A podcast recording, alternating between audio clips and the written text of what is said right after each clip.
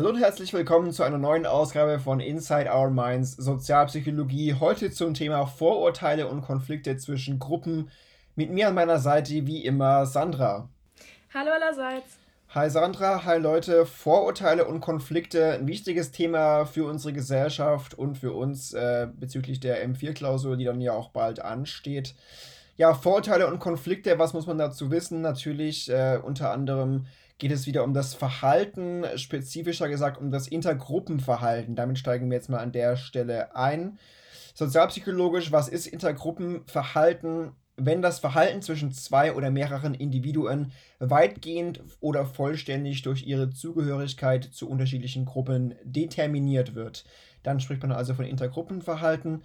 Also das interpersonale Verhalten wird durch interindividuelles charakterisiert oder durch die individuelle Variabilität.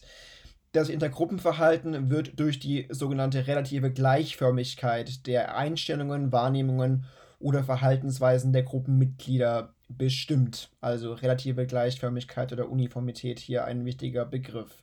Genau, das erstmal so ein bisschen vage zum Einstieg. Vielleicht magst du noch ein bisschen mehr sagen zur Begriffsbestimmung. Erstmal zum Begriff Stereotyp vielleicht auch. Genau, ja. Also Stereotyp ist auch ein sehr wichtiges Thema. Äh, also in einer Intergruppensituation beruht die Wahrnehmung von anderen Personen eben dann auf die Stereotype über die Gruppe, die halt bekannt sind. Stereotype an sich sind eben sozial geteilte Überzeugungen bezüglich Attributen, Eigenschaften, Verhaltensweisen hinsichtlich derer die Mitglieder einer Gruppe sich einander ähneln. Wobei, oder ähneln, naja, also man denkt es halt, das ist ja nicht unbedingt wirklich ja. immer wahr so. Und ähm, das sind halt dann eben keine individuellen, sondern eher sozial idiosynkratische Konstruktionen. Okay.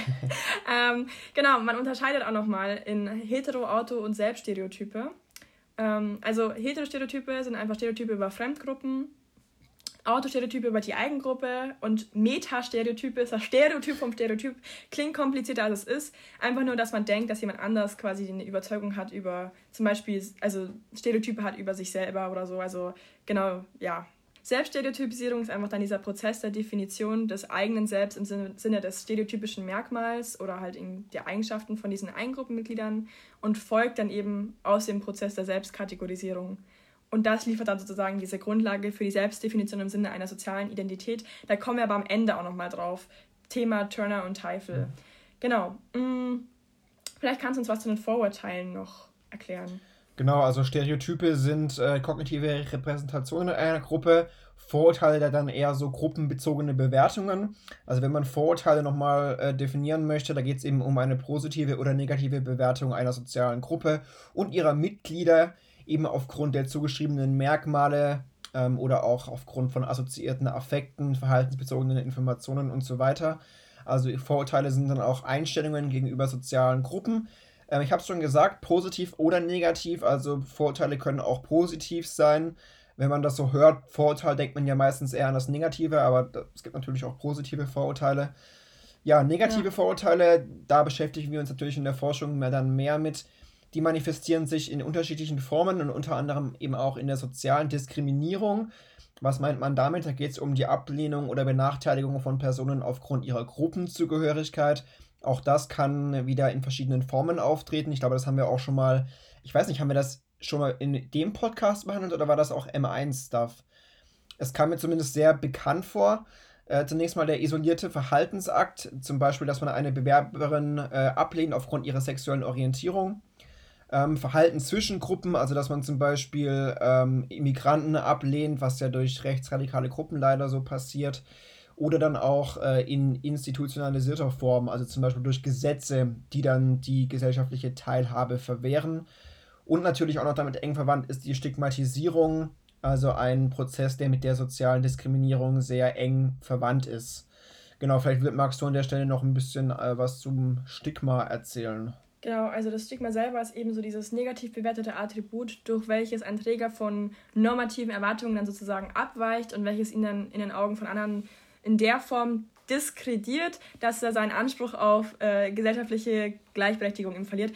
Dieser Begriff ist sozusagen sogar noch aus der Antike, also äh, aus der griechischen Rechtspraxis und da ging es damals eher so, dass man zur Bestrafung so ein Zeichen an den Körper ähm, geschnitten oder gebrannt bekommen hat, um öffentlich sichtbar zu machen, dass derjenige halt eben was Schlimmes gemacht hat. Falls jemand von euch den Film Easy Aid einfach zu haben kennt, da ist es genau das Gleiche. Also da geht es auch um sowas. Ähm, wer als, äh, als Vorbereitung für die Klausur den Film schauen möchte, hm. nee, Spaß. Aber da geht es eben genau um dieses Prinzip mit diesem Stigma, mit dem roten A auf der Brust. Mhm. Genau. Naja. Ähm, Heutzutage ist es aber nicht mehr immer nur auf sichtbare körperliche Merkmale beschränkt. Und das, äh, diese Attribute können auch eben nicht direkt erkennbar sein oder auch Verhaltensweisen oder Lebensstile oder auch zum Beispiel sowas wie eben deine Sexualität und auch diese Zugehörigkeit zu bestimmten Gruppen oder sozialen Kategorien. Und diese Diskreditierung diktierende Wirkung wird dadurch entfaltet, dass es dem Betrachter dann als Indikator für vermeintlich weitere, nicht direkt beobachtbare negative Charaktereigenschaften des Trägers dann dient.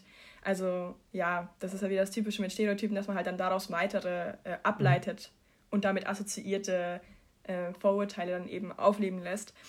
Und ähm, ja, also es kann natürlich dasselbe Attribut kann unter bestimmten sozialen, politischen, historischen Bedingungen eben als Stigma gelten, während es unter anderen Bedingungen als normal angesehen wird. Das ist immer natürlich immer abhängig vom Kontext.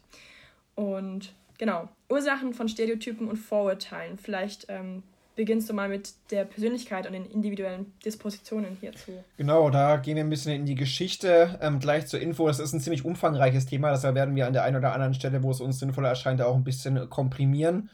Ähm, ja, wir haben ja auch schon in einer Folge ein bisschen über die Geschichte geredet. Es gab halt damals 1930er, 40er Jahre so die ersten systematischen Forschungsansätze auch zu den Ursachen von Stereotypen und Vorurteilen.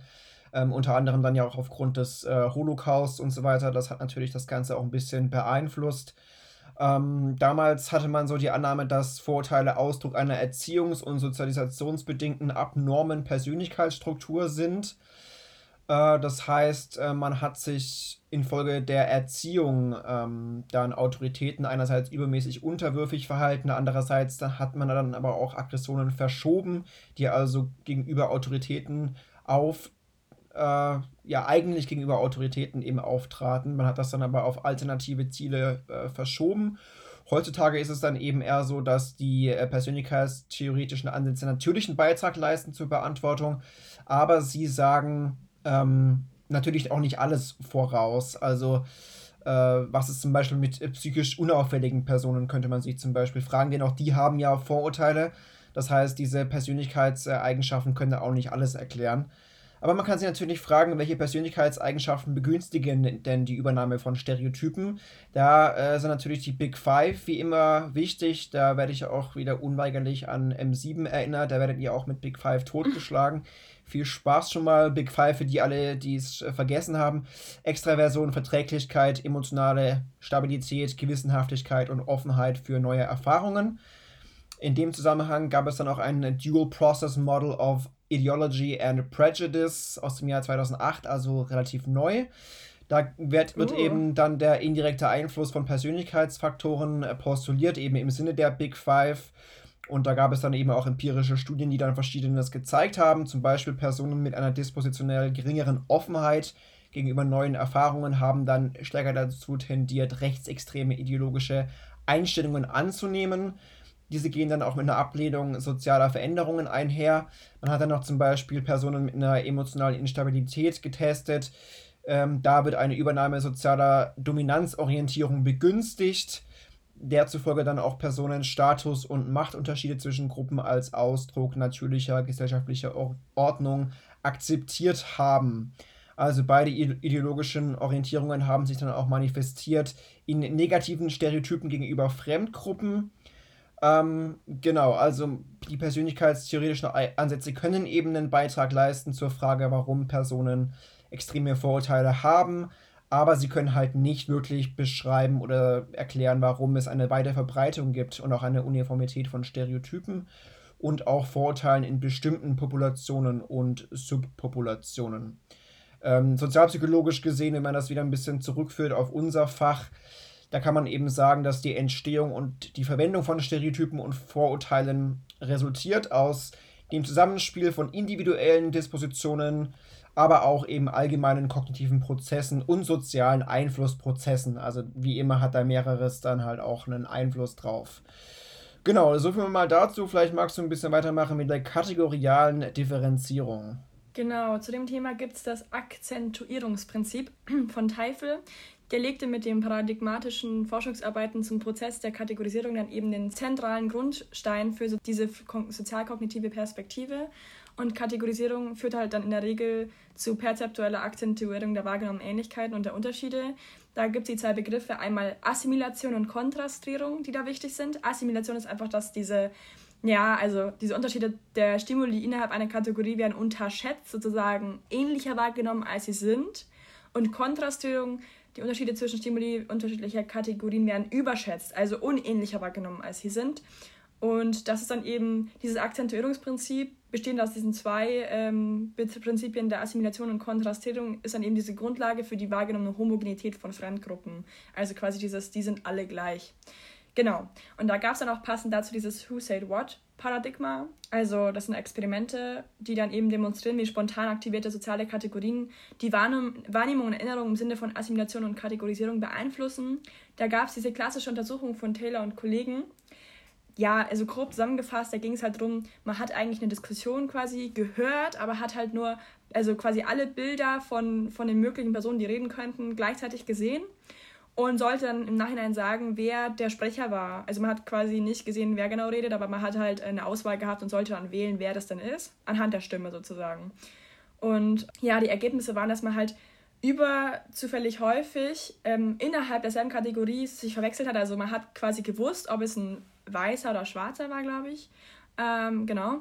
Aber du wusstest halt nicht genau, wer davon. Also du hast halt ähm, die Kategorie an sich selber richtig ähm, gewusst oder erkannt, aber halt nicht, äh, wer genau. Und das ist wieder das Thema der Assimilation, dass du die halt als ähnlicher wahrnimmst, als sie eigentlich sind. Mhm. Und ähm, wobei ich das eigentlich auch eine komische Untersuchung finde, aber ja. Das stimmt, ja. Ist mal dahingestellt. Aber man hat eben gesehen, dass es Verwechslungen Verwechslungen innerhalb einer Kategorie gibt. Das war das Wichtige. Also. Ja, dann zum Thema Stereotype, Vorurteile und Stigmata als soziale Konstruktionen. Also die meisten Sozialpsychologen haben die Auffassung, dass soziale Kategorien und damit die Kategorien, also diese assoziierten Stereotype, Vorurteile und Stigmata, die damit einhergehen, dann soziale Konstruktionen sind sozusagen und die dann eben in sozialen und politischen Diskursen innerhalb und zwischen Gruppen dann eben erzeugt werden und dann auch bestimmte soziale Funktionen erfüllen sozusagen. Und die werden halt auch verbreitet über Sozialisations- und soziale Einflussprozesse und dadurch zum Konsens, was Uniformität der Wahrnehmung von Gruppenmitgliedern eben auch erklärt, sozusagen. Und ähm, vielleicht kannst du uns was zu Teifels Analyse dann noch äh, genauer erläutern. Genau, die ist aus dem Jahr 1981. Da hat er eben analysiert, äh, indem er folgende soziale oder auch kollektive Funktionen von Stereotypen thematisiert hat. Da gibt es im Prinzip drei Funktionen von Stereotypen positive Differenzierung, kausale Erklärung und soziale Rechtfertigung. Das heißt, man kann eben positiv differenzieren, indem man die Eigengruppe von anderen positiv ähm, abgrenzt, also eine äh, positive Distinktheit quasi herstellt. Man kann das kausal erklären, äh, indem man zum Beispiel dann Stereotype benutzt als Elemente komplexerer sozialer und ideologischer Begriffssysteme. Also zum Beispiel das Stereotyp des reichen Juden als Teil des Antisemitismus.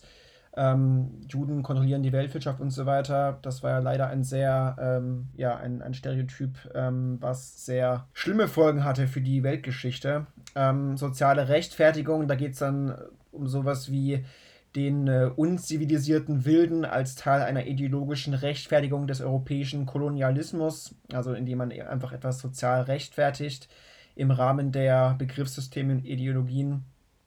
Ähm, genau. Das sind so die, die grundlegenden Aspekte, die Teufel da definiert hat. Vielleicht magst du das ergänzen mit den Theorien zur Erklärung der Akzeptanz der sozialen Ungleichheit. Da gibt es ja auch verschiedene Punkte, die da wichtig waren. Also diese politischen und ideologischen Funktionen von Stereotypen waren eben auch ein zentrales Thema.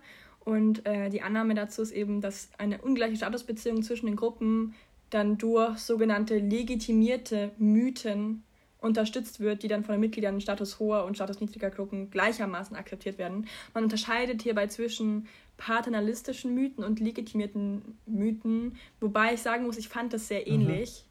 Ähm, also paternalistisch ist wohl, dass die Vorherrschaft bestimmter Gruppen dient vermeintlich der Stabilität des gesellschaftlichen Systems, von der angeblich auch statusniedrige Gruppen profitieren. Vielleicht zur Begrifflichkeit, also erinnert an das Väterliche aus dem Lateinischen eben und deswegen auch dieses mit wahrscheinlich mit dieser mhm. Stabilität und so, vielleicht kann man sich das so merken. Legitimierter Mythos, da geht es eben so, dass innerhalb einer Gesellschaft weitestgehend geteilte Überzeugungssysteme gibt, die dazu dienen, bestehende Status- und Machtunterschiede zwischen den Gruppen zu rechtfertigen. Also da geht es dann eher der, der, Fokus auf die Rechtfertigung genau. vielleicht, beim anderen eher so um diese Stabilität, genau. hätte ich jetzt gesagt. Aber es geht eigentlich schon ums Ähnliche, finde ich. Also ich fand es schwer, sich das zu Ich habe so auch, wie du jetzt gerade so mir erklärt, also paternalistisch eher dieses ähm, Stabilität und legitimieren dann eher rechtfertigend. Ja, ich denke, so ist es ganz aber es, ist, es, es geht im Prinzip eigentlich mhm. schon was sehr ähnliches. Deswegen schon ja. nicht einfach. Ja, ja genau. Ähm, dann natürlich auch sowas wie Krankheiten können ja auch eine Art Stigma sein. Ähm, ja, es gibt natürlich soziale und politische Konstruktionen von Stigmata, die halt bestimmten Erkrankungen dann eben sozusagen anhaften. Vor allem eben zum Beispiel sowas wie HIV oder AIDS, kennt man das vielleicht. Und ähm, das hängt unmittelbar mit sozialer Repräsentation der Krankheit dann eben zusammen. Also eine soziale Repräsentation ist ja diese sozial geteilte Meinung und Vorstellung über bestimmte Sachverhalte innerhalb einer Gesellschaft, die in sozialen Diskursen innerhalb und zwischen Gruppen konstruiert werden. Ja, also natürlich ist dann diese Repräsentation besteht dann aus verschiedenen Sachen, also unter anderem aus Expertenwissen, aber auch aus Alltagsvorstellungen und kulturellen oder religiösen Überzeugungen und hat dann auch Vorstellungen über die Symptome, Verlauf, Übertragungswege vor allem mhm. wahrscheinlich. Präventions- und Behandlungsmöglichkeiten und auch was halt dann ähm, die Unterscheidung von den betroffenen Gruppen zwischen uns und denen mit sich bringt und sowas. Und auch diese Verantwortlichkeit ist ziemlich zentral. Ich glaube, es hatten wir sogar in 3a oder im 1 schon mal irgendwie dieses, dass man mehr Mitleid hat, wenn ähm, derjenige nicht selbst mhm. dafür verantwortlich ist, dass er das bekommen hat. Und wenn er aber selbst dafür verantwortlich ist, dann hat, ist man eher so mit Wut und ähm, Hass irgendwie ein bisschen mehr unterwegs oder ein bisschen ja. entrüsteter dem gegenüber. Da hatten wir mal, da, ich erinnere mich irgendwie an eine mhm. Statistik, mhm. frag mich nicht wieso, aber an so ein Bild, wo das so, ja, da war glaube ich HIV mit eher mit ähm, negativ mhm. irgendwie dann, also dass die Leute eher wütend waren, weil sie sagen, hättest du halt Kondome benutzt oder mhm. was weiß ich. Und jemand anderes, der behindert geboren ist, dem gegenüber hat man halt ein ja. Mitgefühl. Genau. Ähm, es gibt auch soziale Funktionen in der sozialen Repräsentationen. Also einmal die Erklärungs- und Kommunikationsfunktionen, dass man halt so, ja, wenn man halt keine individuellen Erfahrungen hat mit Umgang mit diesem Ereignis, ähm, dass man halt dann weiß, wie man ähm, ja, umgehen soll damit und auch ein bisschen Orientierung bekommt. Äh, Koordinationsfunktionen, also diese kollektiv geteilten Deutungen und Erklärungen bilden halt eine Grundlage für die gesellschaftlich koordinierte Reaktion auf die Krankheit. Hängt da ein bisschen mit dem anderen zusammen, finde ich. Und dann auch die Legitimationsfunktion, also diese moralische Grundlage für gesundheitspolitisches Handeln und den Umgang mit der betroffenen Gruppen. Ja, genau. Mm, vielleicht ähm, magst du uns dann erklären, wie es dann noch mit den sozialen Repräsentationen, was man da noch dazu sagen könnte? Genau, die resultieren auch oft aus den komplexen sozialen Einflussprozessen innerhalb und zwischen gesellschaftlichen Gruppen und Akteuren, in denen dann die Beteiligten auch eine Deutungshoheit für sich reklamieren und gruppenspezifische Interessen verfolgen. Also zum Beispiel dann die Mobilisierung von Solidarität mit denen, die zu uns gehören oder moralische Ausgrenzung eben im schlechten Fall von denen, die anders sind als wir. Ähm, ja, es hängt natürlich dann ein bisschen von der Fähigkeit der einzelnen sozialen Akteure ab, ähm, ja, welche sozialen Erklärungs- und Interpretationsmuster sich innerhalb der Gesellschaft dann auch verbreiten. Ähm, natürlich haben da auch die Massenmedien eine sehr wichtige Rolle. Jetzt kann man sich natürlich fragen, welche Prozesse sind denn verantwortlich für die soziale Akzeptanz der Deutungen oder Interpretationen. Also einerseits die Verankerung ist ein wichtiger Prozess, also die Integration der neuen Vorstellungen in bereits bestehenden Vorstellungssystemen, sowas wie kulturelles Wissen, aber auch die Vergegenständlichung, ähm, das heißt die Umwandlung äh, des abstrakten medizinischen Konzeptes in konkrete verständliche Bilder oder Metaphern. Das ist ja dann immer so ein Mediending, dass man irgendwie Genau, einfach solche medizinischen Konzepte einfach ein bisschen äh, verbildlicht und veranschaulicht, sodass wir Menschen uns da äh, was drunter vorstellen können, ein bisschen besser. Genau, dann war mhm. jetzt hier ziemlich viel ähm, dabei, zum Beispiel H äh, HIV und AIDS, was wir jetzt ja schon angesprochen haben. Das würde ich vielleicht auch ein bisschen versuchen, hier runterzubrechen. Nicht, nicht weil das Thema irgendwie unwichtig wäre, aber ähm, weil es natürlich schon sehr viel ist und vor allem dann auch ein bisschen die, die Frage ist, was dann für die Klausur letzten Endes auch relevant ist. Ähm, ja. ja. natürlich nimmt die Frage oder die, das, das Thema HIV unterschiedliche Gestalten an, je nach kulturellem und politischem Kontext. Du hast das ja gerade eben auch schon ein bisschen zusammengefasst mit Verantwortlichkeit und so weiter. Das war, denke ich, auch schon ziemlich zentral. Mhm. Ähm, wie gesagt, verschiedene Faktoren, die dann eben wichtig sind. Es geht eben um die äh, Ideologien, Werte, Normen in den verschiedenen Kulturen, die da eine Rolle spielen. Natürlich auch um die verschiedene, ähm, ja, die verschiedenen Auffassungen und die regionale Epidemiologie dann auch von HIV und AIDS. Zum Beispiel ist es in Tansania so, dass man da nicht von einem Virus spricht, sondern dann eher auch vom Einfluss von Dämonen und von Magie, die dann eben zu HIV führen. Das ist natürlich kulturell sehr äh, abweichend. Dann natürlich auch immer so ein bisschen mhm. dieses äh, Stigma der, der Schwulenseuche, der Schwulenpest, die immer so ein bisschen mitschwingt, leider, oder mitgeschwungen hat bei HIV. Ähm, das ist natürlich auch leider ein Thema. Also ist immer so eine Krankheit, die mit äh, homosexuellen Männern assoziiert wird. Ja, man merkt es ja auch immer noch, ähm, beim Blutspenden dürfen die ja immer, also wenn du homosexuell bist, darfst mhm. du nicht Blut spenden. Das ist ja immer noch verankert ja. irgendwie, auch im Gesetz sozusagen. Finde ich schon schade, weil sogar unser Gesundheitsminister mhm. ist ja schwul und der darf nicht mal Blut spenden. Mhm. Weißt du, was ich meine? Also, naja. Aber anderes, anderes Thema. Thema. ja, aber diese implizite äh, Verantwortlichkeitszuschreibung ist schon ein Thema, wie du jetzt eben gesagt hast, oder dann eben auch hier würde das in der Literatur dann auch sogar aufs Mittelalter zurückgeführt. Da wurde das ja so ein bisschen zum Beispiel die Pest als Strafe Gottes für sündhaftes Leben angesehen. Und ähm, ja. ja. bei HIV ist es immer noch so ein bisschen das Bild einer gerechten Strafe für den unmoralischen Lebensstil. Ich weiß nicht, welcher Vollidiot das so, so sieht, aber es gibt Menschen, die das halt dann so attribuieren. Ja. Ähm, also viel Implizites da mit dabei. Ähm, genau, dann ja. auch ein bisschen was zur Entstehung war hier Thema in den USA und Westeuropa. Ja, natürlich gibt es da auch Veränderungen, also ein Kampf der Frauen, Schwulen, Lesbenbewegung, dann auch für sexuelle Selbstbestimmung und so weiter, hat dann dieses Bild natürlich auch ein bisschen natürlich zum Positiven verändert und realistischer gemacht. Ähm, das Ganze wird dann halt auch oft instrumentalisiert natürlich, also als politische Strategie von rechtskonservativen und äh, konservativen Gruppen. Politisierung ist da natürlich ein wichtiges Stichwort. Genau, also die äh, soziale Konstruktion des Stigmas HIV und AIDS illustriert dann eben auch, wie Krankheiten politisch instrumentalisiert werden können. Das kann man, denke ich, unter dem Strich festhalten, um dann eben auch die Unterstützung für Reproduktion von Macht- und Statusunterschieden zu, zu mobilisieren zwischen den sozialen Gruppen. Ja, vielleicht magst du ein bisschen was erzählen, zum Beispiel der medialen Repräsentation im Kontext von Immigration. Ja, also es ist mhm. auch wieder sehr viel. Ich hätte es jetzt eigentlich fast glatt übersprungen, weil ich gesagt hätte, das ist jetzt nicht ganz so wichtig. Da würde ich eher Ebola aufgreifen. Noch ja, kannst eher. du auch gerne machen. Also da. Auf jeden Fall. Weiß ich jetzt nicht. Also, äh, weiß nicht, wie würdest du das zusammenfassen? Ja, ich versuch, wir versuchen es auch hier gerade parallel ein bisschen äh, runter zu.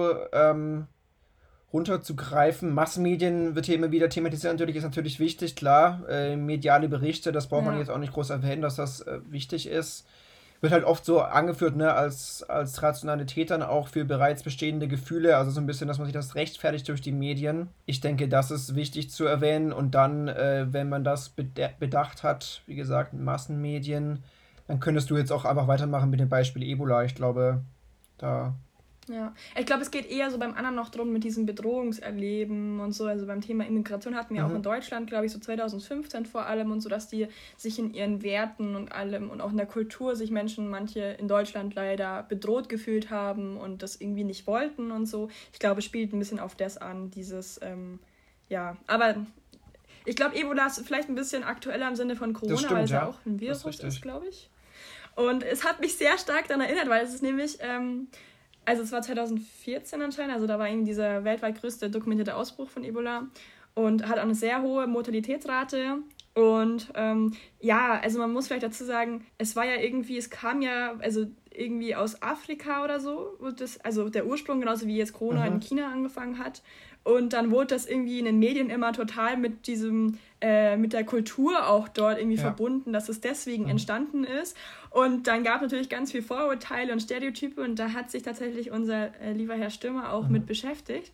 Äh, der hat dann den Zusammenhang zwischen der medialen Repräsentation von Ebola, der Bedrohungswahrnehmung und der Befür Befürwortung radikaler migrationspolitischen Maßnahmen beschäftigt.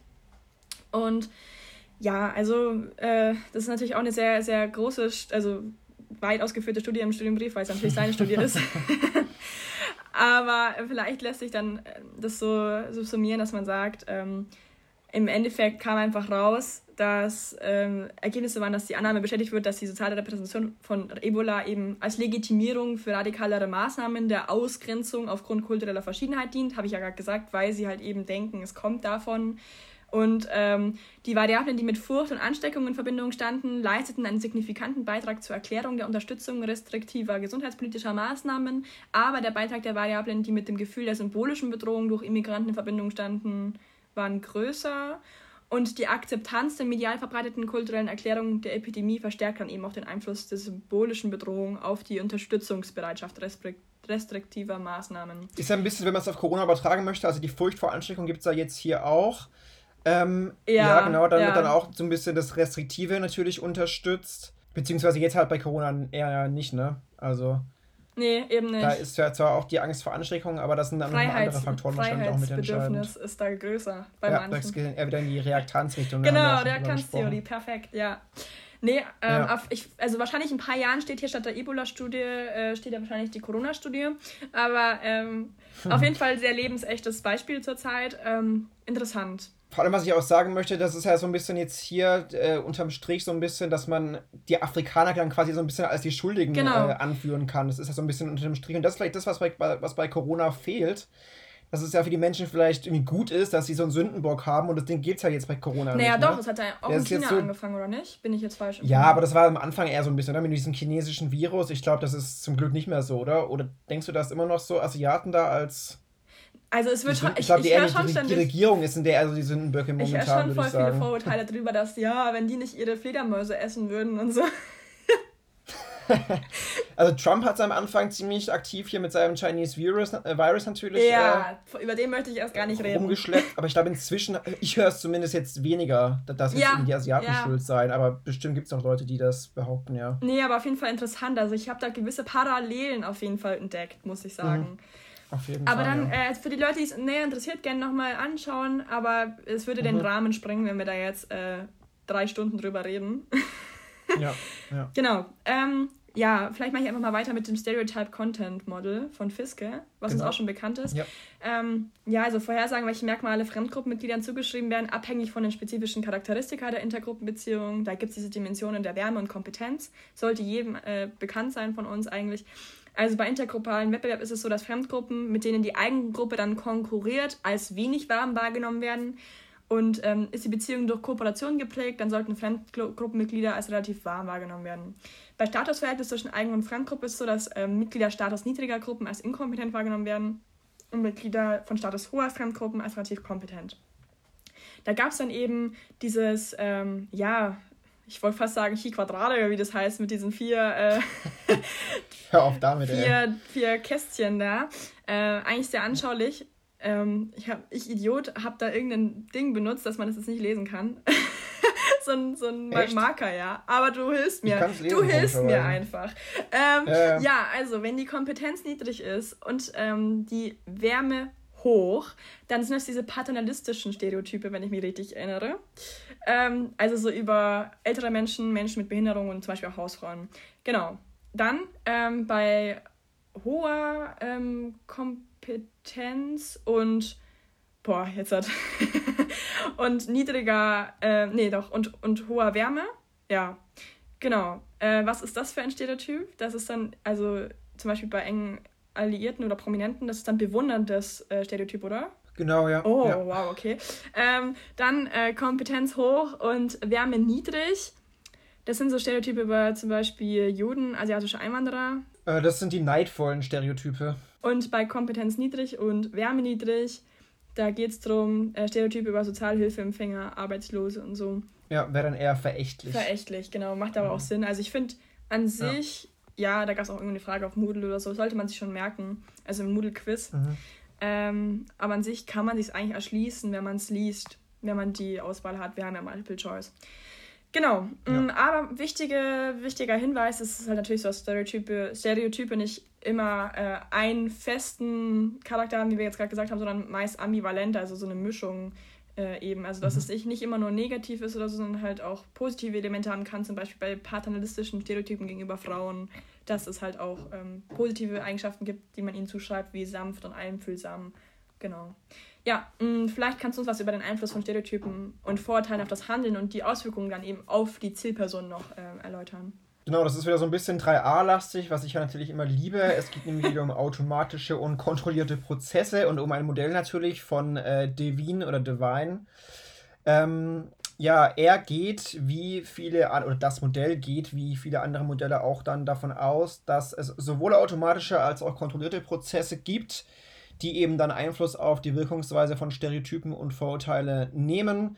Also die Annahme ist, dass die Aktivierung von Stereotypen zunächst automatisch erfolgt, immer dann, wenn eben ein relevanter Auslösereiz anwesend ist und das liegt dann auch außerhalb der bewussten Kontrolle einer Person. Das heißt, diese Aktivierung resultiert dann auch als Funktion der kognitiven Zugänglichkeit des Stereotyps im Gedächtnis. Ähm, und wie sich das dann aber auch auswirkt, ähm, auf das Urteilen und Handeln der Person hängt dann auch von den zeitlich nachfolgenden kontrollierten Verarbeitungsprozessen ab.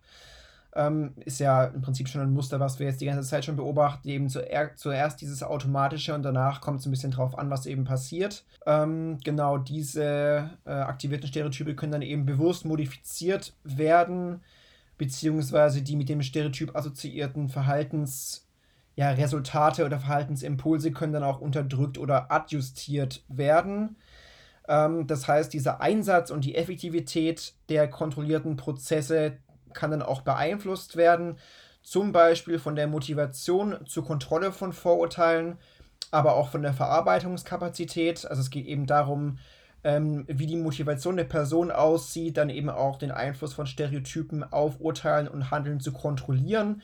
Ist man eher äh, ja, sehr motiviert, also gibt es eine hohe Motivation, dann ist es natürlich so, dass der Versuch ähm, da ist, dass dann automatisch ausgelöste negative Reaktionen durch kontrollierte Prozesse korrigiert werden, wenn sie ihnen bewusst werden. Ist die Motivation niedrig, dann ist diese Korrekturreaktion natürlich schwächer oder bleibt ganz aus. Zur Verarbeitungskapazität gibt es dann oder bleibt es zu sagen, dass die Kontrolle des Einflusses von Stereotypen ähm, natürlich dann vorausgesetzt wird durch die Verfügbarkeit von notwendigen kognitiven Ressourcen und dass der Einfluss von automatisch aktivierten Stereotypen auf Urteile und Handeln umso wahrscheinlicher ist, je stärker dann auch die Aufmerksamkeit und die Konzentration durch andere Prozesse gebunden ja. wird. Ja, ist jetzt auch nichts wahnsinnig Neues, haben wir jetzt ja auch schon oft gehört, dass das immer so ein bisschen dann auch von der von den kognitiven Ressourcen auch abhängt oder ob ich abgelenkt werde, ob ich irgendwie bewusst daran was ändern will und so weiter. Mhm. Aber wie gesagt, dann auch wichtig zu wissen, dass eben diese kontrollierten Prozesse beeinflusst werden können. Genau, dann gab es also natürlich auch wieder ein tolles experimentelles Beispiel. Ähm, wie ist das? Findest du, dass das wichtig war oder hast du dazu eine Meinung? Ist dir das irgendwie noch so? Ich kann es mal versuchen zusammenzufassen oder mhm. also für die Leute, die es noch genau interessiert, gerne nochmal nachschauen, aber wir müssen es ja mhm. ein bisschen zeitlich auch ranhalten. Also es ging ja. um eben zu dem Thema, was du gerade gesagt hast, Untersuchung zum Einfluss automatischer und kontrollierter Reaktionen gegenüber stigmatisierten Personen. Eben in dem Be Fallbeispiel eben um Leute, die HIV haben sozusagen als also ein bisschen ein, also gedankenmäßig, also da ging es eher so darum, dass man quasi sich vorstellen soll, im Rahmen eines Rollenspiels körperlichen Kontakt mit einer Versuchsperson zu haben. Und es wurde aber am PC, also so mit ähm, dargestellt. Also du hast die Person nicht wirklich getroffen, sondern du solltest dann nur entscheiden mit deinem Mauscursor und so. Und auf jeden Fall die Ergebnisse sind vielleicht das Wichtigste hierbei. Ja. Ähm, da ist es so, dass diese mit HIV oder AIDS äh, stigmatisierten Leuten dann, also das löse dann bei, dem, bei der Versuchsperson typischerweise zunächst eine spontane Vermeidungsreaktion aus. Und äh, diese spontane Reaktion wurde aber im Laufe der Zeit korrigiert. Also gegen Ende der 10 Sekunden war die Distanz zum Cursor mit dem Bild bis zu dem Bild eben von der Person, die dann eben HIV hat, bei der Beurteilung beider Personen dann irgendwie gleich. Ähm, also Stigma versus kein Stigma. Ähm, die haben es halt einfach gemessen anhand, also diese, diese Vermeidungsreaktion anhand, wie weit dein, dein Cursor von dem Bild weg ist. Und ich mir dachte, ich bin jemand, ich bin da immer am Rum. Ähm, ja, ja, ja, also so ein bisschen hyperaktiv fast. Und ich würde das nicht aus Absicht jetzt irgendwie weiter weg von dem einen, sondern ich bin halt am Rum Dingsen ja, ja, ich finde es auch kritisch, ne? Das ist jetzt, weiß nicht, ob das so valide ist. Also, wirklich. ich kann nur von mir sprechen, das würde bei mir nichts bringen. Also so, aber okay. Ja. Ähm, oder mein Vater, der dann irgendwie gar keine Ahnung hat, wie er das bewegt oder so. Ja. ähm, auf jeden Fall, die nachträgliche Anpassung ist umso stärker, je höher die Motivation der Versuchsperson war, die Vorteile gegenüber Menschen mit AIDS dann zu kontrollieren. Das ist ja so ein bisschen wie bei diesem, was wir auch letztens irgendwann hatten, dass die Polizisten, die ähm, gelernt bekommen haben, nicht diese Stereotype so auf sich wirken zu lassen, dass die nicht diese mhm. Fehler begehen bei diesem, äh, ein, also bei diesem Computerspiel sozusagen ähm, auf einen Schwarzen ja. zu schießen, obwohl er nicht bewaffnet ist und dass sie diesen Fehler, sie brauchen zwar länger als bei den Weißen, aber sie machen diesen Fehler nicht wie bei normalen Leuten und dass man das auch lernen ja. kann sozusagen oder sich da konzentrieren kann darauf, ist ja auch eine positive Botschaft, dass wenn man solche Stereotype hat, das nicht für immer sein muss.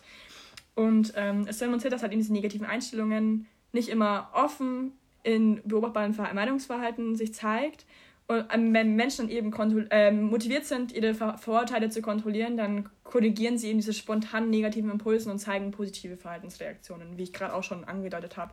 So ein bisschen mhm. ähm, übergreifend zu dem anderen Thema, was wir mal hatten. Und ähm, ich glaube, das war dieses Schießen-Nicht-Schießen-Paradigma, ich bin mir aber nicht mehr sicher.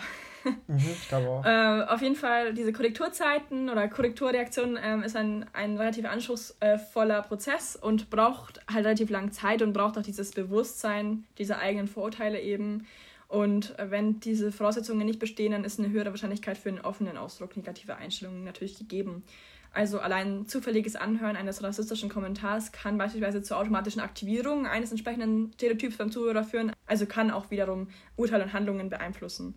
Genau. Mhm. Ähm, an sich ist es so, dass Einfluss von Stereotypen und Vorteilen sich bewusster Kontrolle entzieht und weitaus häufiger ähm, passiert, als man es selber bemerkt. Also mhm. es ist halt meistens halt eben auch ein bisschen implizit, wie du vorhin gesagt hast. Genau. Mhm.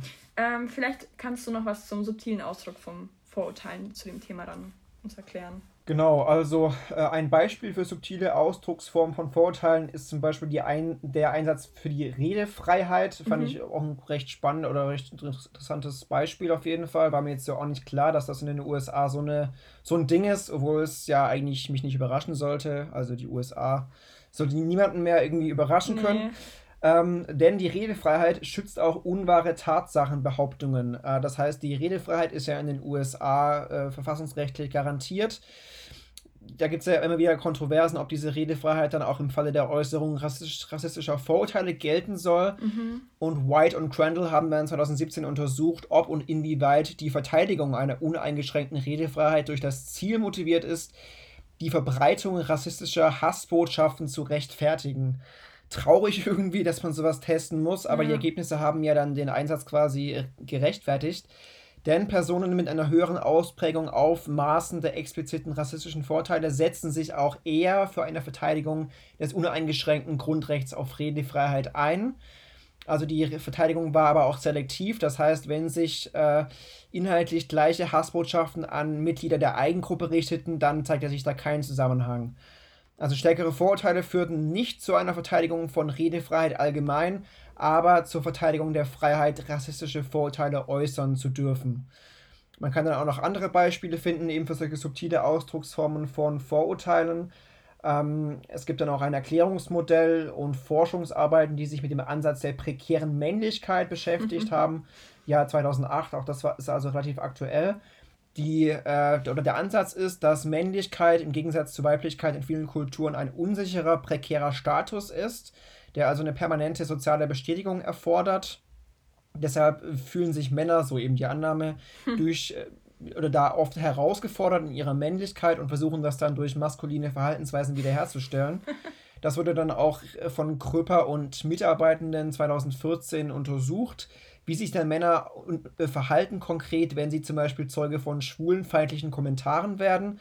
Das Ergebnis, um das mal vorwegzugreifen, äh, Versuchspersonen, die Männlichkeit als einen prekären Status wahrnehmen, stellten ähm, Partner seltener zur Rede und verhielten sich gegenüber äh, denen gegenüber positiver. Und diese Partner haben sich halt davor äh, schwulenfeindlich geäußert.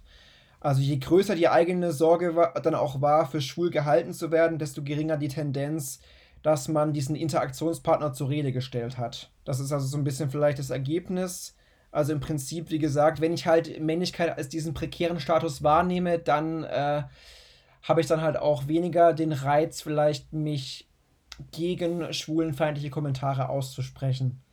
Was ja dann auch irgendwie traurig ist. Also hm. kann nur Männer dann irgendwie ermutigen, äh, diese Männlichkeit nicht als prekären Status wahrzunehmen, sondern dann eben zu sagen, nee, schwulenfeindliche Kommentare, das ist nix. Das sollte man mal lieber lassen. Kann, kannst du das bestätigen, dieses Allgemeine, dass das, also, dass das ein unsicherer Ich, ich finde schon, Status ja, dass das Männlichkeit schon was Prekäres ist. Das stimmt, ja würde ich schon so behaupten. Wahrscheinlich auch mehr als bei Weiblichkeit. Das kann ich jetzt ja wiederum nicht beurteilen, aber ähm, ja, man fühlt sich, glaube ich, schon in so im Alltag schnell auch mal angegriffen. Das hatten wir, glaube ich, doch auch, auch schon mal das Thema mit dem, dass, ich weiß nicht, ob es noch kommt oder ob es schon war, mit dem, dass die Berufe, also dass, dass mehr, also dass wenn Frauen männliche Berufe ausüben, dass das mehr anerkannt wird, als wenn Männer weibliche Berufe sozusagen gesellschaftlich weibliche Berufe ausführen. Also dass das mhm. dann irgendwie dann wahrscheinlich diesen Status auch wieder, es hat was mit diesem Status, glaube ich, auch zu tun, irgendwie, dass es halt okayer ist, wenn das Frauen machen, aber wenn Männer das machen, nee. Also ja, das passt, ist ich auch bei M5 gut. immer wieder so ein bisschen Thema gewesen, dass halt Männer da ihre äh, Rollenerwartungen auch immer mehr wahrnehmen als Frauen irgendwie. Mhm. Und dass mhm. Rollenerwartungen dann auch eine größere Rolle spielen auf Männer, glaube ich, im Vergleich. Ja. Was dann ja auch schon bei Jungs teilweise anfängt, dass die eben äh, dann auch ja, aggressiver vielleicht sind und so weiter, aufgrund schon von Erwartungen und so weiter. ja, okay. Meine ich mich zu erinnern, aber gut, nicht zu sehr hier in MF5 abdriften. Ja, okay. Genau, aber das ist so ein bisschen noch ein Beispiel zum so subtilen Ausdruck eben ja. von Stereotypen. Ähm, genau, ich gehe es nochmal kurz durch, aber ich glaube, ich habe so das Wesentliche ein bisschen äh, dann schon Doch. getroffen, hoffe ich. Ja. Genau, also eben dieser prekäre Status und das dann eben in Verbindung mit Stereotypen. Genau, Auswirkungen auf die Zielperson, vielleicht kannst du da wieder ansetzen an dem Punkt. Genau, also natürlich kann, wenn du dann zu einer stigmatisierten Gruppe gehörst, ähm, das mit, viel, mit einer Vielzahl von negativen Konsequenzen verbunden sein. Also Mitglieder sozial benachteiligter Gruppen werden häufig als äh, Opfer verbaler und körperlicher Gewalt, äh, ja, haben seltener Zugang zu guten Bildungseinrichtungen, werden medizinisch schlechter versorgt und verdienen weniger Geld bei gleicher Leistung, wo ich mir dann aber kurz dachte, so okay, also wenn man jetzt dieses mit Stigma sowas wie schwul oder sowas meint, dann jetzt vielleicht nicht unbedingt, aber die meinen wahrscheinlich ja. andere Sachen eher so, wo du herkommst und so wahrscheinlich, oder? Ja. Ähm, ich denke auch, ja. Äh, zusätzlich ist es auch so, dass mit, wenn du ein Mitglied in einer sozial stigmatisierten und benachteiligten Gruppe bist, dass es dann auch dazu führen kann, dass du eben gravierende psychologische Folgen hast, auch unter anderem sowas wie Minderung des Selbstwerts oder auch Minderung der psychosozialen Gesundheit. Und ähm, potenzielle sozialpsychologische Konsequenzen für die Betroffenen sind zum einen eben Effekte auf das Selbstwertgefühl und die Gesundheit und einmal auch Effekte auf die Leistung und Berufswahl, auch wieder ein Thema Stereotype Threat. Ähm, mhm. Da kommen wir aber gleich drauf. Erstmal zu den Effekten auf das Selbstwertgefühl und die Gesundheit. Da kommt auch wieder unser Liebling Teufel ins Spiel. Der kommt auch später nochmal mit der sozialen Identität. Ja, also die konstante Identität einer statusniedrigen Gruppe reflektiert dann in weiten Teilen die Stereotype und Vorteile einer statushöheren Gruppe.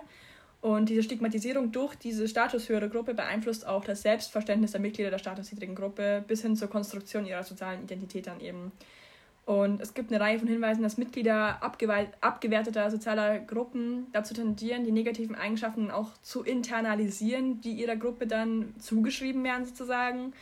Da ist auch wieder das Thema Selbsthass irgendwie mit ähm, gehört da dazu. Also mit dieser mhm. Übernahme des Fremdenhasses. Das war doch, glaube ich, auch fast schon mal in unserem Podcast mit diesem, wo du meintest, mit diesen toxischen Beziehungen. Man sucht sich jemanden, der das bestätigt, was man selber bei sich denkt und so. Und ist ein bisschen andersrum ja. auch. Weißt du, genau, was ich genau, meine? Ja. Das passt mhm. irgendwie dazu. Ja. ja. Ähm, die Annahme ist auch, dass äh, diese Zugehörigkeit zur statusniedrigeren Gruppe sich dann auch negativ auf das Selbstwertgefühl eben und auf das psychosoziale Wohlbefinden auswirkt. Und Studien sagen, dass eben Mitglieder stigmatisierter Gruppen ein höheres Risiko für Selbstwertminderung, Depressionen, aber auch sowas wie Herz-Kreislauf-Krankheiten eben dann auch aufweisen.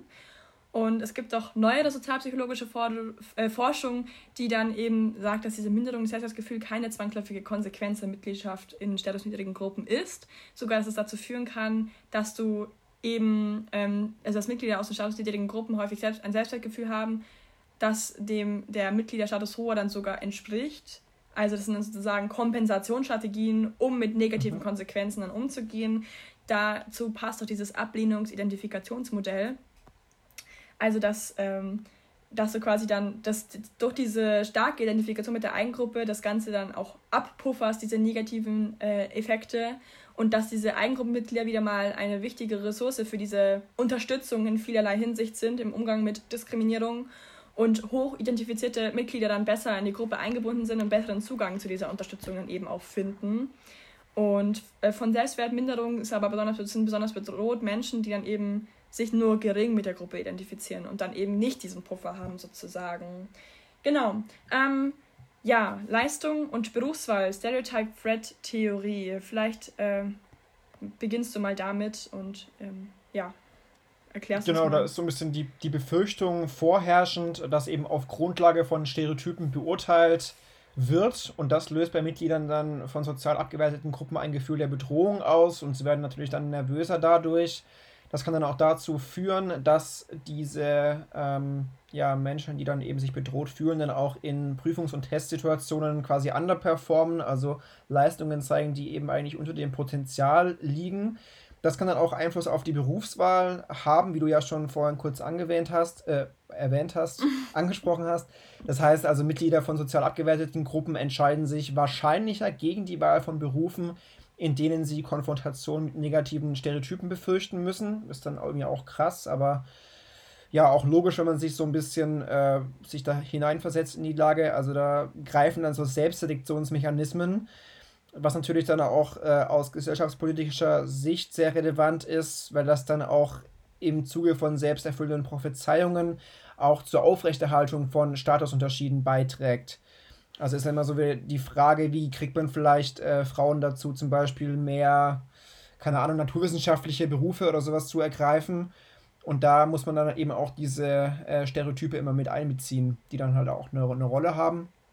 Ähm, da gab es dann auch ein empirisches Beispiel zu, ein Feldexperiment aus dem Jahr 2003 zur Untersuchung der Effekte geschlechtsrollenspezifischer Stereotype bezüglich mathematischer Eigenschaften.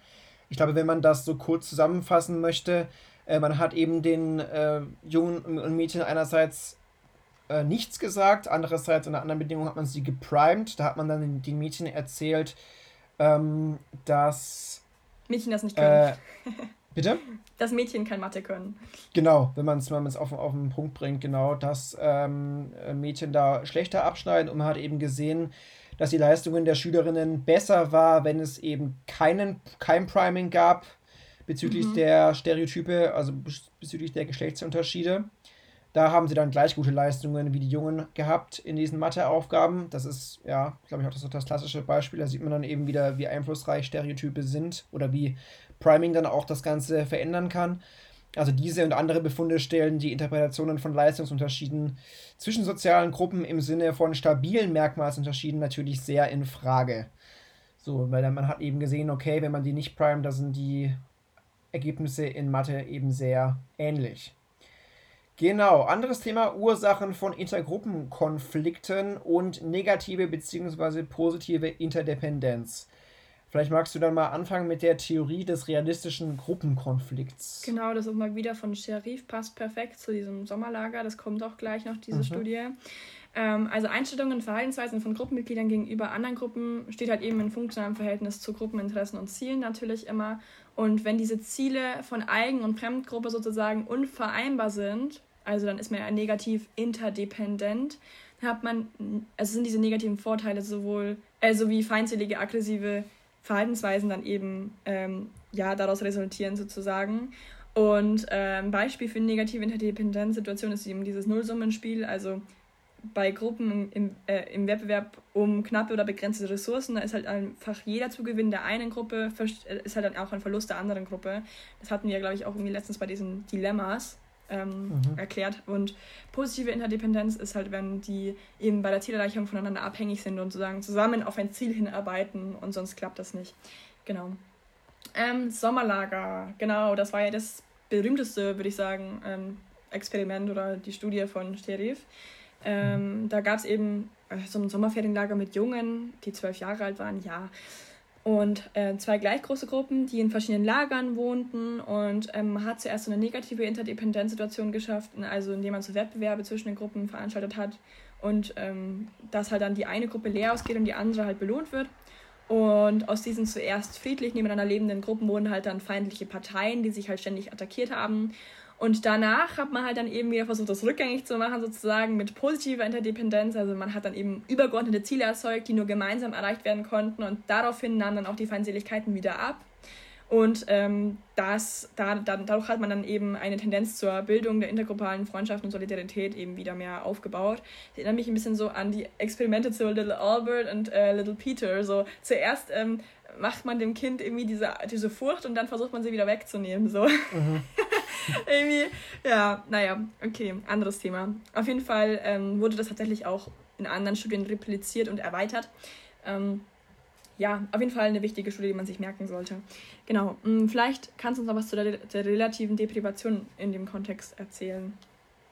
Genau, also ähm, es geht um den Wettbewerb, um knappe Ressourcen ähm, und das ist eine hinreichende, aber keine notwendige Bedingung für Feindseligkeiten. Es gibt viele historische Beispiele für Konflikte, äh, deren Ressourcenbasis eben hinreichend gesichert war.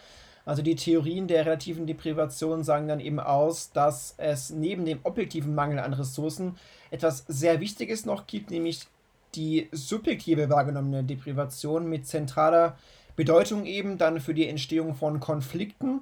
Also die relative Deprivation ist dann im Prinzip die Wahrnehmung, weniger zu haben, als einem zusteht, was dann natürlich auch mit einem Gefühl der, der Unzufriedenheit einhergeht.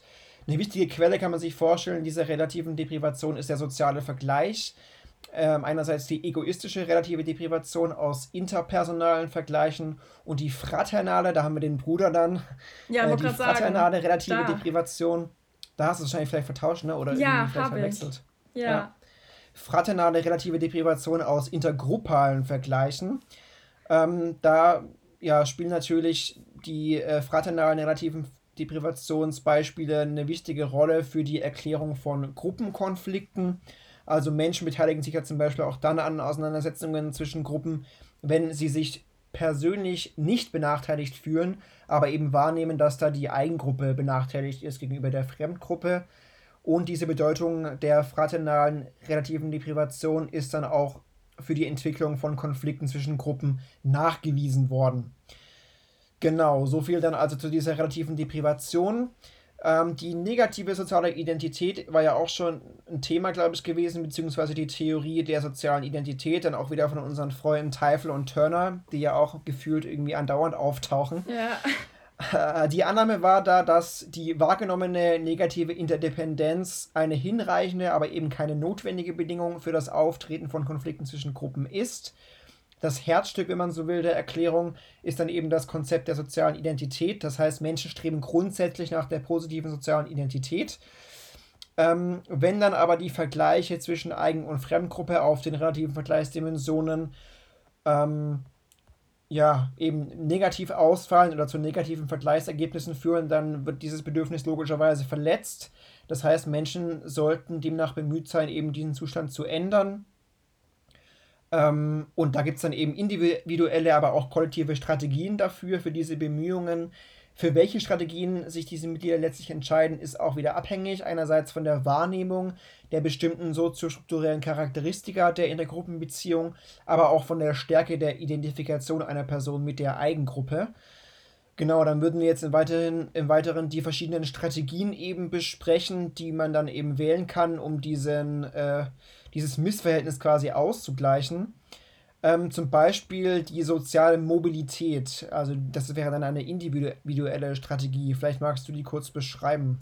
Genau, also das besteht eben darin, dass du quasi diese statusniedrige Eigengruppe dann verlässt und in eine statushöhere Gruppe dann eben aufsteigst. Das ist aber nur möglich, wenn diese Grenzen zwischen den Gruppen relativ durchlässig sind, also permeabel. Und es ist keine Option für Personen, die sich stark mit der Eigengruppe identifizieren, natürlich. Ja. Und ähm, der Prototyp einer individuellen Strategie ist halt dann einfach, dass der äh, Status der Gruppe dann eben unverändert bleibt und die Gruppe einfach dann sozusagen physisch verlassen wird oder halt die Mitgliedschaft aktiv verborgen wird. Also aktives Verbergen wäre in dem Sinne halt eben, wenn du dann als Immigrant dein kulturelles Erbe aufgibst, um halt dann sozusagen ununterscheidbar zu den Leuten aus der neuen Nation zu werden. Mhm. Oder wie du gesagt hast, schwule Männer, die eben ein heterosexuelles Leben sozusagen führen. Ähm, auf Basis der psychologischen Ebene ist es natürlich auch möglich, dass Mitglieder statusniedriger Gruppen sich desidentifizieren, oder die doch desidentifizieren ähm, und diese persönliche Verbindung zur eigenen Gruppe minimieren. Also dass sie diese Hinweise auf die eigene Gruppenzugehörigkeit gezielt vermeiden und auch die Gruppe öffentlich kritisieren und sich selbst als untypisches Gruppenmitglied sozusagen betrachten. Und ähm, ja, das wird eigentlich gegenüber diesen kollektiven Strategien, die gleich kommen, eigentlich eher bevorzugt, aber nicht immer. Ähm, kollektive Strategien, da gibt es, glaube ich, drei oder zwei. Zwei. Ähm, einmal soziale Kreativität und einmal so das soziale Wettbewerb. Also soziale Kreativität, da geht es eben darum, also Möglichkeiten für die Mitglieder statusniedriger Gruppen ist halt so, dass sie entweder neue Vergleichsdimensionen schaffen, also dann eben sich dann vergleichen in einer Dimension, wo sie besser abschneiden als diese Gruppe, mit der sie sich vergleichen. Und dann die Reinterpretation des Vergleichsergebnisses, also dass das ursprünglich ungünstige Vergleichsergebnis als besonders positiv äh, dann sozusagen erscheint. Ähm, ja, die Vergleichsgruppe wechseln, äh, das ist, glaube ich, auch relativ äh, einleuchtend. Ähm, das ist, glaube ich, auch diese drei Steps gibt es auch allgemein, wenn du dich irgendwie bedroht, fühl, bedroht fühlst. Das hatten wir schon mal irgendwo, ähm, dass du dann einfach oder nach, mit einer anderen Person dich vergleichst und so. Das war schon mal irgendwo. Mhm. Ich weiß nicht, woher wir es kennen, aber das hatten wir auf jeden Fall schon mal. Auf jeden Fall diese, ähm, man versucht einfach diese Vergleichssituation dann sozusagen umzudefinieren äh, mit dieser statushöheren Gruppe. Und diese Strategien werden vor allem dann gewählt, wenn Mitglieder der Gruppe ähm, annehmen, dass der Status quo bzw. diese äh, zwischen diesen Eigen- und Fremdgruppen auf ursprünglicher Vergleichsdimension zwar ungerechtfertigt ist, aber nicht zu verändern ist. Und es ist eine kollektive Strategie, dass sie zu einer Änderung innerhalb einer Gruppe geteilten Definitionen der sozialen Identität dann eben beitragen. Aber es ist nicht notwendigerweise eine Veränderung an der objektiven Position der Gruppe in der Statushierarchie. Die letzte Strategie wäre noch die, dieser soziale Wettbewerb, also dass du dann die Mitglieder der statusniedrigen Gruppe können den überlegenen Status der Fremdgruppe auf einer relevanten Dimension kollektiv herausfordern, indem sie den sozialen Wettbewerb mit der Fremdgruppe dann eben treten. Ziel ist dann hierbei dieser soziale Wandel. Ja, ähm, es kann natürlich verschiedene Formen annehmen. Also es kann Wettstreit sein, es kann kollektiver Protest sein, es können Re Revolutionen sein. Und es hat natürlich dann auch wieder Potenzial für einen offenen Intergruppenkonflikt bis hin zu gewalttätigen Auseinandersetzungen natürlich leider. Und um sich für diese kollektive Strategie zu entscheiden, müssen Gruppenmitglieder überzeugt sein, dass dieser Status quo sozusagen ungerechtfertigt ist, dass sie denken, dass, sie, dass diese entsprechende Strategie ein effektives Mittel ist, um wirklich diese angestrebten sozialen Veränderungen zu erreichen. Und sie müssen sich natürlich auch sehr stark mit der eigenen Gruppe identifizieren, weil sonst könnten sie auch einfach äh, eben diese, ähm, was ich vorhin gesagt habe, mit der sozialen Mobilität eben anwenden. Und ähm, genau, es ist halt einfach eine prominente Strategie, also einfach diese Vermehrung und Beteiligung an sozialen Bewegungen, welche die bestehende Dominanz der Fremdgruppe herausfordern und attackiert. Also diese Theorie dieser sozialen Identität und diese Strategien wurden auch in einer Vielzahl von empirischen Befunden tatsächlich unterstützt.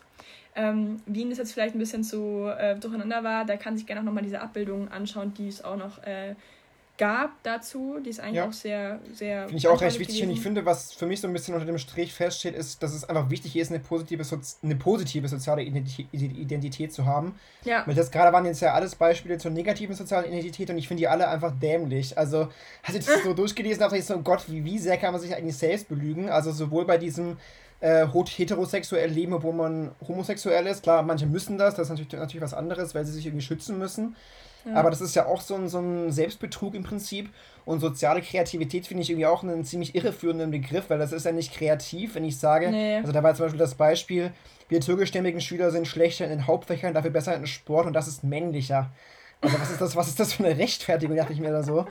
Äh, das ist dann schon ziemlich, äh, ja, äh, deutlich, dass es da um eine negative soziale Identität geht. Ja. Deshalb, wie du halt gesagt hast man will dieses Negative einfach nicht, also man möchte das vermeiden. Deswegen, ja, und auch kompensieren ja. durch nicht gerade gesunde Strategien, würde ich mal ja, behaupten. Klar. Deshalb, also dieses Modell, was du angesprochen hast, äh, ist, denke ich, nochmal ziemlich wichtig so zu, zum Veranschaulichen. Dass es eben den sozialen Vergleich mit der relativen Fremdgruppe, äh, relevanten Fremdgruppe gibt und entweder hat man eben eine positive soziale Identität, dann versucht man eher diese Überlegenheit zu sichern oder dann eben die negative soziale Identität und dann kommt es eben darauf an, wie du gesagt hast, ob das durchlässig ist oder undurchlässig.